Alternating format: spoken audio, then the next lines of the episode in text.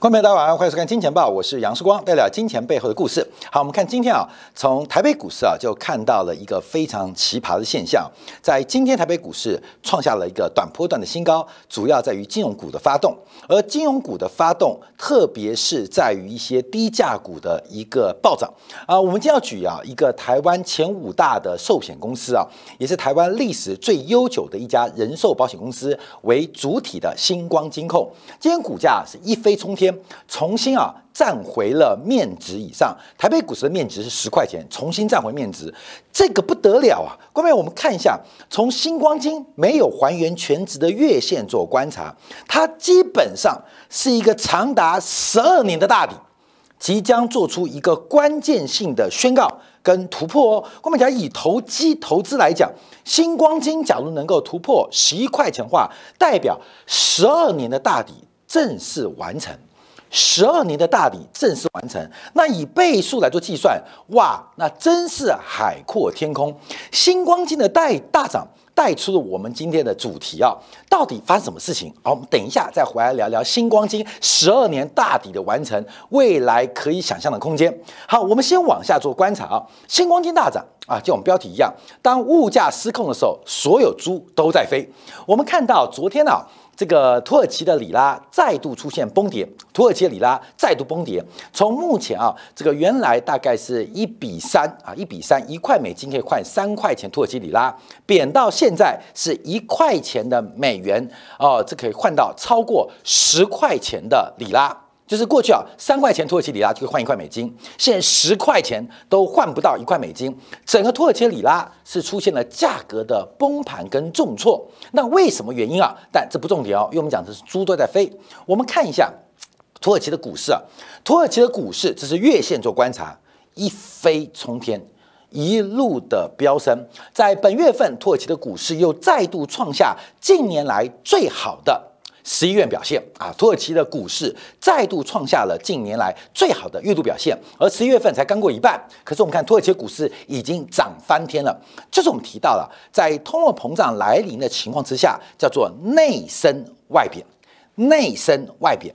我们从通货膨胀做观察啊，因为目前这个反过来哦，这是美元对土耳其价格，看到没有？这是土耳其里拉对美元价格，所以导数嘛，土耳其对里拉。货币对美元价格是崩盘的，相对于美元对土耳其的里拉就是飙升的。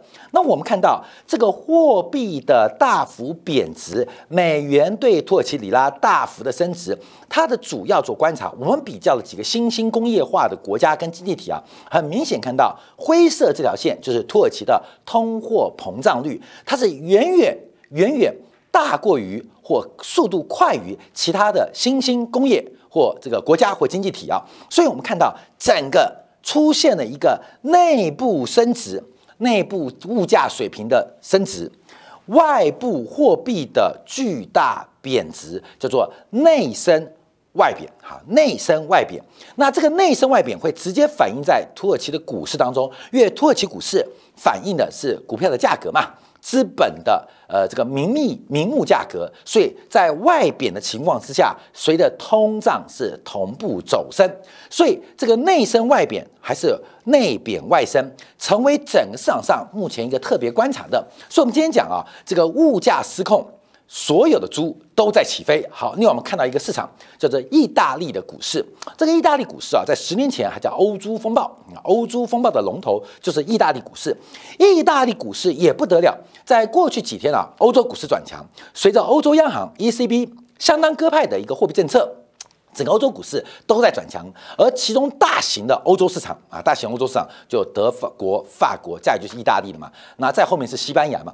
意大利股市表现最特别，它不是近期走高，而是意大利股市也完成了十二年大底，也就是以全欧洲来讲，哦，各位有，下一个是希腊哦，希腊也正在准备完成十二年大底。准备做突破，而这个十二年的大底，相对于过去几次的头部，那正是微不足道。也就是我们从形态观察，意大利的牛市跟多头，现在可能才是出生段。那发生什么事情？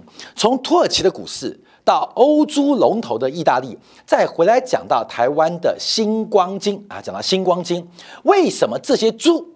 都开始起飞。土耳其的呃问题啊，就不用讨论了。这国际地缘政治，还有埃尔多安对于外交、对于货币政策、对于财政政策的干预啊，基本上还加选举，所以土耳其话就不在话下了。那连意大利股市都出现了长期大底构建完成，看到没有？我们之前讲黄金，之前讲黄豆，黄金跟黄豆的大底都比不过意大利，比不过星光金。那为什么要讲星光金啊？很多人了解，很多人不了解。过去啊，台湾这前五大寿险公司啊，大概主要挂牌的就是台湾最大的国泰人寿。那以前第二大就是星光人寿，这几年被南山人寿、被富邦人寿给超过了。可是我们看待国泰人寿、富邦人寿股价都是七八九十块，唯独星光金过去在七块、八块、九块，等于是。其他的竞争对手的股价都它的十倍有多啊，十倍有涨，人家是七十块、八十块、九十块在玩，它是七块、八块、九块在跑啊，各位一个在天，一个在地啊，这个星光人寿。那为什么星光人寿的股价会长期那么低迷？我们就要跟他讲通货膨胀的关系啊。这个过去啊，这个保险公司，你看巴菲特是开保险公司的嘛，很重要，要讲资产负债表了。一个是资金来源，就是负债端。一个是资金去处，叫做资产端啊，叫资产端。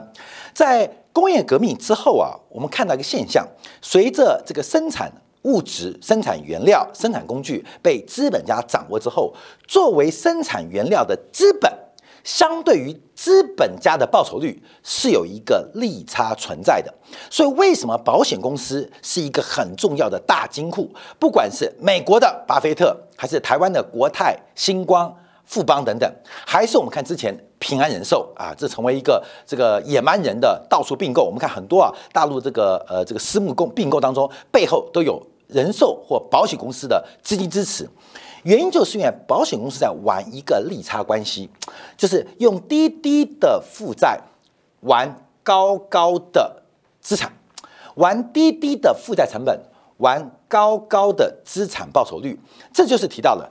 资本本身的要求成本就是利率不高，可是报酬率相对很高，所以保险公司可以赚取其中的叫做净利差。保险公司一个是死差损差异，一个叫费差损费差异，最重要的是利差损利差异。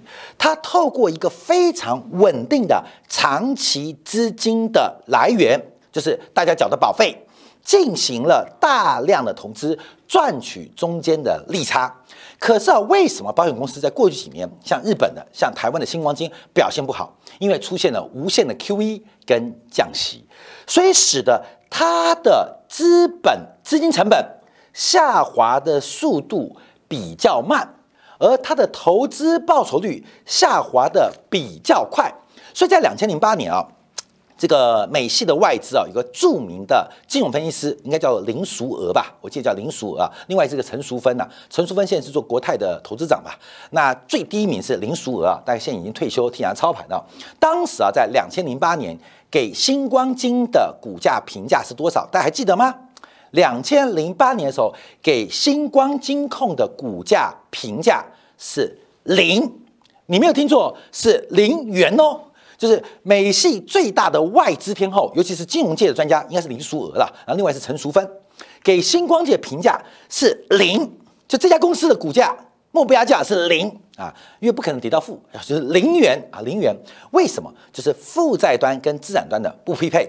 尤其这个负债端的成本僵化，所以我们看到这个有时候保单呐，后面我们就讲保单啊，这个一般讲生死和险。那今天有机会我们再跟大家讲保险，因为我觉得坊间很多保险啊，这个业务员因为这个抽佣利润的关系啊，并没有把保险给讲清楚啊。我们就先讲生亡生存险啊。那保险公司最大的资金稳定来源，就是你讲的什么二十年期或终身寿险，嗯。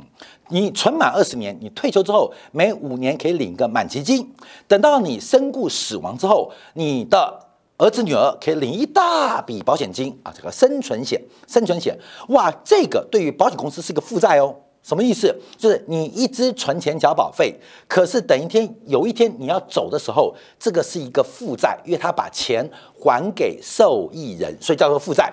那这个过程，在你缴保费跟你还没死之前，他就把这个钱拿去投资做资产，就是做资产，所以它吃定是一个非常长期的资金来源，也是相对低廉的资金成本。所以，我们看啊，过去几年，在两千年之后啊，星光金的资金成本平常啊都在百分之五以上。这几年降低啊，这几年降低啊，大概还在百分之三点六到三点二不等的水准。那么你去想想看哦，它的这个资金水准是从历史累积来的。因为当初你买保单，我跟他报告，世光的母亲帮世光买保单，就买了国泰人寿的保单，那个预定利率你知道是多少吗？是百分之七点五，百分之七点五，而且是终身寿险，终身寿险，也就是国泰人寿从金融面、从财务报表的角度，跟我妈妈借了一笔钱，每年的利率讲好是百分之七点五，用百分之七点五的复利计算来。计算等到我母亲百年之后要理赔给我的这个保险的理赔金，因为我是受益人嘛，或是我是这个被保险人嘛，所以这个成本是非常高的哦。因为历史的包袱，使得包括台湾很多人寿保险公司的资金成本到现在都降不下来。好，那我们讲，不管是百分之五还是百分之三，请问保险公司要在哪边寻求能够 cover 它资金成本的投资工具？你说炒股票啊？炒加密货币啊，不行。按照资本市足率风险资产的定义，这相当占有资本，所以通常保险公司就是全球债券市场最大的买家。我们以债券来讲，现在美国的债券也不过就百分之一点六嘛，三十年期的债券也不过百分之二点四、二点五嘛。你买中国的国债，十年期也不过二点八嘛，都不能 cover 它的资金成本。而且你想哦，它资金成本三点六，美国国债百分之一点六。等于每年要赔百分之二，赔到我死掉，或赔到我妈妈百年之后，看到没有？这个赔不完呢。所以为什么外资的分析师会认为，在两千零八年的时候，星光金的估值为零？好，所以星光金啊，在过去那么长的时间，它的股价就一直在面值以下摇摆，它没有任何价值。但因为它不大到不会倒，所以它就在零元以上、面值以下混多久？混了十年，混多少？混了十二年。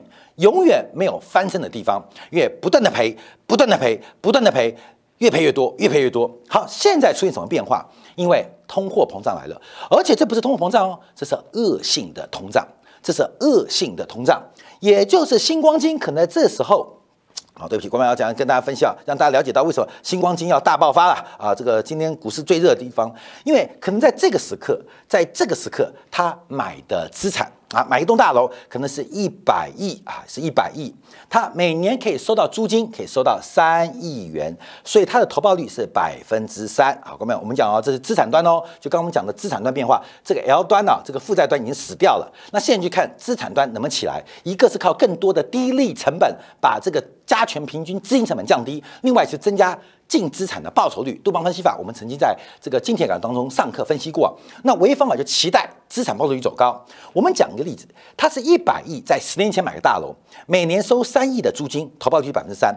随着恶性通胀来了，这个房价会涨哦，现在变成两百亿了啊，两百亿了。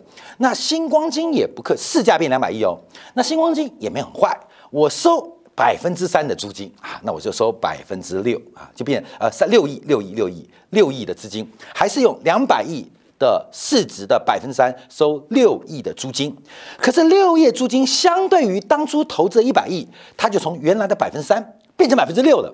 所以对于这些重资产的公司，对于这些固定资产或是 duration 极长的。经营的商业模式，当恶性通胀来的时刻，会解决它所有的问题。我们现在看百分之三点六的资金报成本很高啊，就是星光金的资金成本，你觉得很高？它可以卡在这边，要降降不下了，降降不下来啊，降的速度很慢呐，很慢呐，可能也三点三啊，这具体数字每个月季报会公布，我们就假设三点六啊，反正三 percent 以上，你会觉得很高。等到恶性通胀来的时刻，万物的物价涨幅都在两位数字。三点六的资金成本变很低，变很低，所以我们就看到，当恶性通胀来的时刻，现在全球的猪都开始起飞。星光金为什么拉出长虹，而且准备要突破十二年大底的颈线？为什么啊？各位们，为什么？为什么意大利的股市啊，意大利股市能够做突破？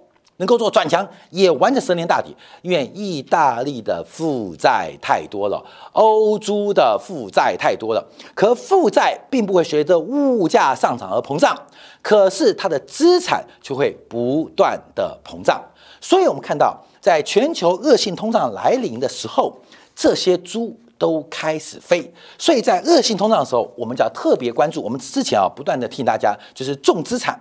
或 duration 很长的企业，关键巴菲特在这方面啊，他可能没有经验，他就讲的跟我相反啊。你像这个星光金啊，像欧洲国家就享受到可能准备到恶性通胀来临的时代，所以好多公司涨不动啊，反而这些租的公司，看到没有？家里有两块地的，不小心发了财啊。所以我们看到这个恶性通胀的时代，从股价的价格发现，不管从市场。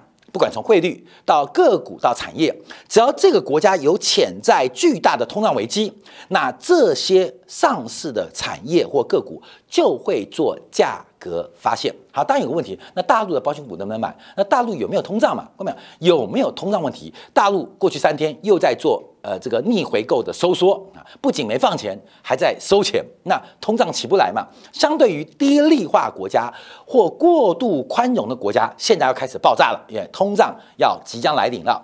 好，我们再回来看一下美国十月份的零售销售，同样也是恶性通胀。我们看十月份的零售销售，绝对以金额来讲。比九月份增长了百分之一点七，同时上修了九月份的数据。好，各位要注意哦，这是一个金额的逻辑。所以过去从八月、九月、十月。目前观察啊，美国的这个零售销售，美国靠消费为主嘛，它的这个呃年增率增幅正在不断的加速。假如以年增率观察，更是高达百分之十六点三，两位数的增长。好过没有？为什么叫恶性通胀？我们这边举了另外一个图啊，给大家来讲，这是路透社所做出所编制一个图，这边有三条，三条。第一个柱状图是美国消费的年增率，就是今年跟去年同期比较。那另外一个绿色的是美国的消费者物价的物价的年增率。那另外一个是密歇根大学所做的消费信息的报告，对于消费者未来通胀预期的一个看法啊。所以我们看到整个通胀的预期是快过通货膨胀。而通货膨胀发生之后，我们再过几天节目一提到，它会自我加速，它会自我加速。所以你发现明天的东西比今天贵，你会不会提前消费？好，忍一天，等到明天之后啊，明天的明天就是后天，后天比明天啊，明天就变今天了，涨更快，你会恐慌？会，我再忍一天，等到后天。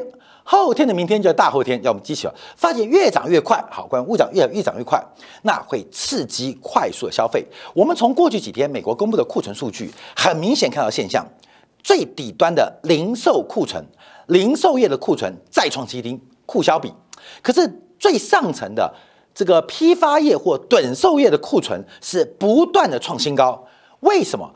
我知道明天可以卖更贵，我干嘛今天卖？我知道明天会更贵，我干嘛等到明天买？所以在这个情况之下，通胀预期跟通货膨胀出现自我实现，就形成了一个非常怪异现象：消费者疯狂的买进，而厂商库存蹲这个囤货，不愿意。不愿意销售，所以这也解释为什么洛杉矶港这个货柜堆成那个样子，大家不愿意去提货。为什么？因为能拖就拖，在还没有报关之前，就没有把这个货柜码头的货柜给拉出来之前，第一个我可以跟银行在 LC 信用贷款当中可以继续展延，反正现在利率很低嘛，所以只要不拖出来，我就不用付钱。啊，不用付钱，那这是个贸易贷款，贸易贷款基本上通常比较低啊。那摆在的仓库又省仓储费，所以为什么美国的企业，你看那个货柜堆得满山满满谷，都说缺货，那缺货为什么不去提货呢？好，当然工人呐，呃，缺工人也是一个问题啦。哎呀，这个说实在话，这个赔钱生意没人做，杀头生意有人做了，只要能够赚钱，杀头都可以啊。为什么都堆在港边？因为厂商没有提货意愿，在他们的心理当中，我多摆一天。我的进口货物就多涨一天，我多摆一周，下一周它卖价更高，所以就形成了供给的意愿、销售的倾向不断的随着物价上涨越来越慢，叫囤货居奇嘛，就是要囤嘛，囤的越久赚越多。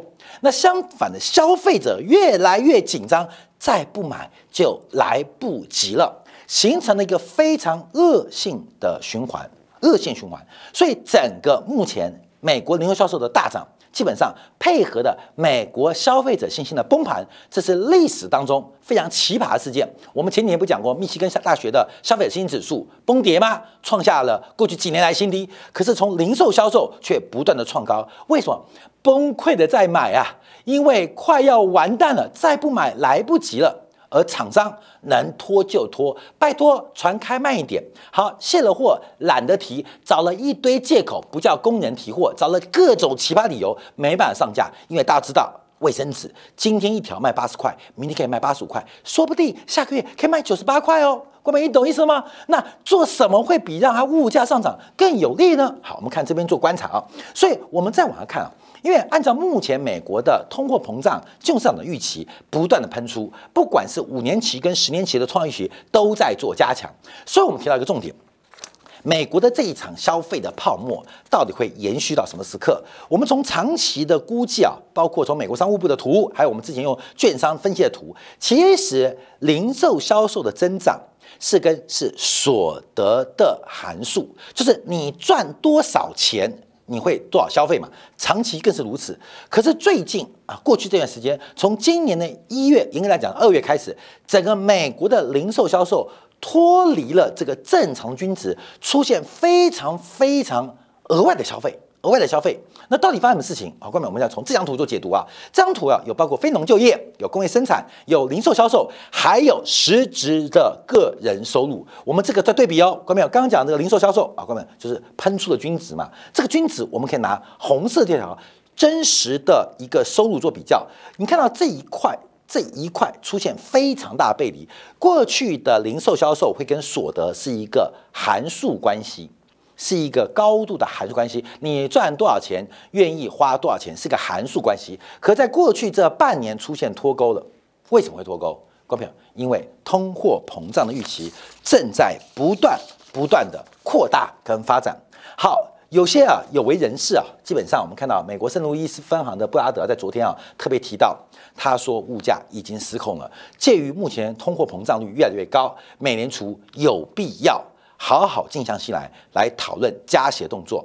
那布拉德更说到，在目前 taper 每个月缩减一百五十亿的购债规模当中，是不是能够加快缩表？不排除每个月加快到三百亿美金。那另外，布拉德更讲，这个缩表可能来不及了，可能在缩表的过程当中就要开始进行加息的准备了，就要进行加息的准备了。那布拉德的讲话能不能撼动市场？因为我们现在大家关注啊，就在这个周末，这个周末。美国总统拜登已经公布，将会正式提名下一任的美联储主席。好，这边我要跟大家说明一下，因为之前我对那个布雷纳德啊，这个一个女性的这个理事啊，我们说鸽派，其实呃鹰派啊，其实她是非常鸽派的，这个我们有点呃这个说明错误啊，这边要做一个更正啊，当然我们以后再做补充啊，但她因为还不在我们的这个行情或模型的预测当中，所以虽然呃时光讲错了啊，基本上无伤大雅，但我们后面会做一个修修正啊，这个跟大家补强。好，所以这个礼拜啊，这个是美联储主席的观察，那为什么是礼拜天呢？为什么礼拜天呢？我看美国很坏，利多都放给自己。利空先丢给小日本试试看，亚洲股市第一个开盘的，一个是小日本，一个是小澳洲。啊，各位，让他们先承受一下，消化这消息是利多还是利空反应，让美国晚间能够有一些弹性，让市场能够消化这种情绪，就跟礼拜贝尔斯登破产一样，都挑周末啊，各位呢，为什么不礼拜四破产，不在营业时间破产，要在假日破产？为什么？啊？假日可以破产，平常不能破产，因为假日破产可以让亚洲的这些小朋友先。扛第一线的消息面的风暴，等你消化完之后，欧洲再消化第二波，到晚上美国开市，基本上心情跟情绪就能够稳定做交易了。所以这礼拜周末变得很重要。好，那我们观察美国能够加息吗？美国有能力加息吗？我们之前做过这个专题啊，美国第三季的 GDP，美国第三季的 GDP，其严格来讲就靠的是个人消费支出，还有库存在堆积。通胀预期不断的升温，让目前美国的库存不断的攀高。那另外是个人消费支出的恐慌预期支撑了美国的经济啊。关键在这一块哦，就是我们上个十月二十九号所做的一个分析跟关注啊，就是从这个角度可以猜出美国。请问美国有能力加息吗？美国一旦加息，消费支出结束，通胀预期被打掉，库存累积越没有，美国的经济将会进入一个深度衰退的危机哦。我们讲过。美国乃至于欧洲已经错过能够加息的时间点，只能在错误的道路当中继续顺周期的宽松下去。可是没有人也不知道什么时候能够拉住这条失控的缰绳。在拉住这个失控缰绳之之前，我们要特别注意到，全球只要是跟猪啊生猪有之外，只要过去是猪的。不管是寿险低价寿险股、经营不善的股票，还是长期高负债还不起的公司，基本上在这个时候出现了一个解脱的时刻。物价失控，猪在飞，通货膨胀的恶性发展已经给出很强烈预警。到底这个事情会怎么发展下去？而这会怎么做善终？大概是一个非常非常可歌可泣跟可悲的故事啊，在这边跟大家分享。好，稍后我们在精彩部分会针对美元昨天又转强了，这次汇率市场不管是欧元走势、美元走势，我们对于这个大方向看的应该是相当的一个精准。而美元再度的转强，又会对于其他市场什么影响？你要记住哦，美元对全世界升值，偏偏对人民币贬值，这是哪一招？说一下，稍后今天感为大家进一步的观察跟解读。